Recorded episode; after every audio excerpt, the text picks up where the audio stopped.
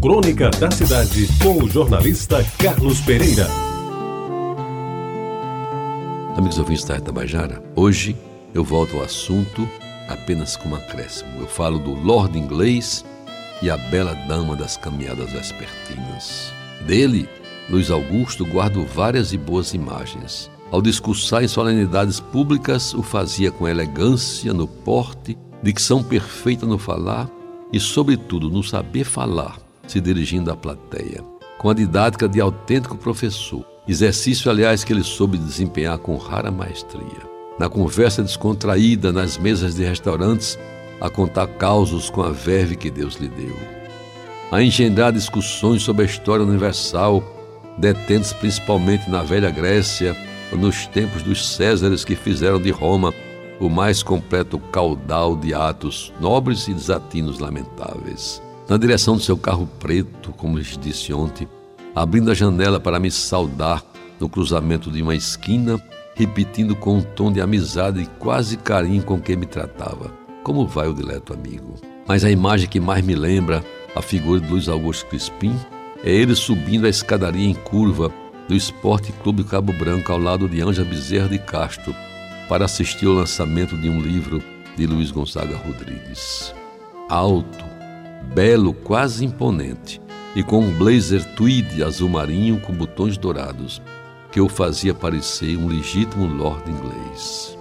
Da mulher dele, Adília, guardo também belas imagens, das quais destaco duas por no momento habitarem a minha mente já um tanto gasta pelo tempo. Era na casa de Cambuinha, num dia de churrasco, de verão, bem à vontade ao lado de Luiz e de tantos outros convidados que participavam daquele converscote. Jovem, cheia de vida e de alegria, todos apresentavam a primeira neta, mimada e admirada por eles. E a segunda, essa bem mais forte. Até parece que eu estou vendo. Ela a embelezar com seu porte de bela mulher, a caminhada na calçadinha de Tambaú, a cabeça meio empinada com a desafiar o vento e alguns pingos de chuva que teimavam em molhar-lhe a face. E eu a saudava como a dama que com sua beleza enganava aquele pedaço tão bonito de João Pessoa nos finais das tardes de verão. Luiz Augusto Crispim nos deixou em dezembro de 2008 e desde então sua Dília lutou bravamente contra a doença, que finalmente a venceu, como vai vencer outros milhões por este mundo afora. Foi de uma coragem extraordinária e sua lição de estoicismo há de ser lembrada para sempre por aqueles que acompanharam mais de perto. Quando a notícia da morte de Adília me chegou, no meio de uma viagem tocada pela tristeza e emoção, o que pude fazer naquele momento foi digitar no celular uma mensagem aos seus queridos filhos. Foram poucas as palavras e é com elas que termino esta homenagem a um dos mais belos casais que a província produziu. O texto foi o seguinte: Teresa e Lula.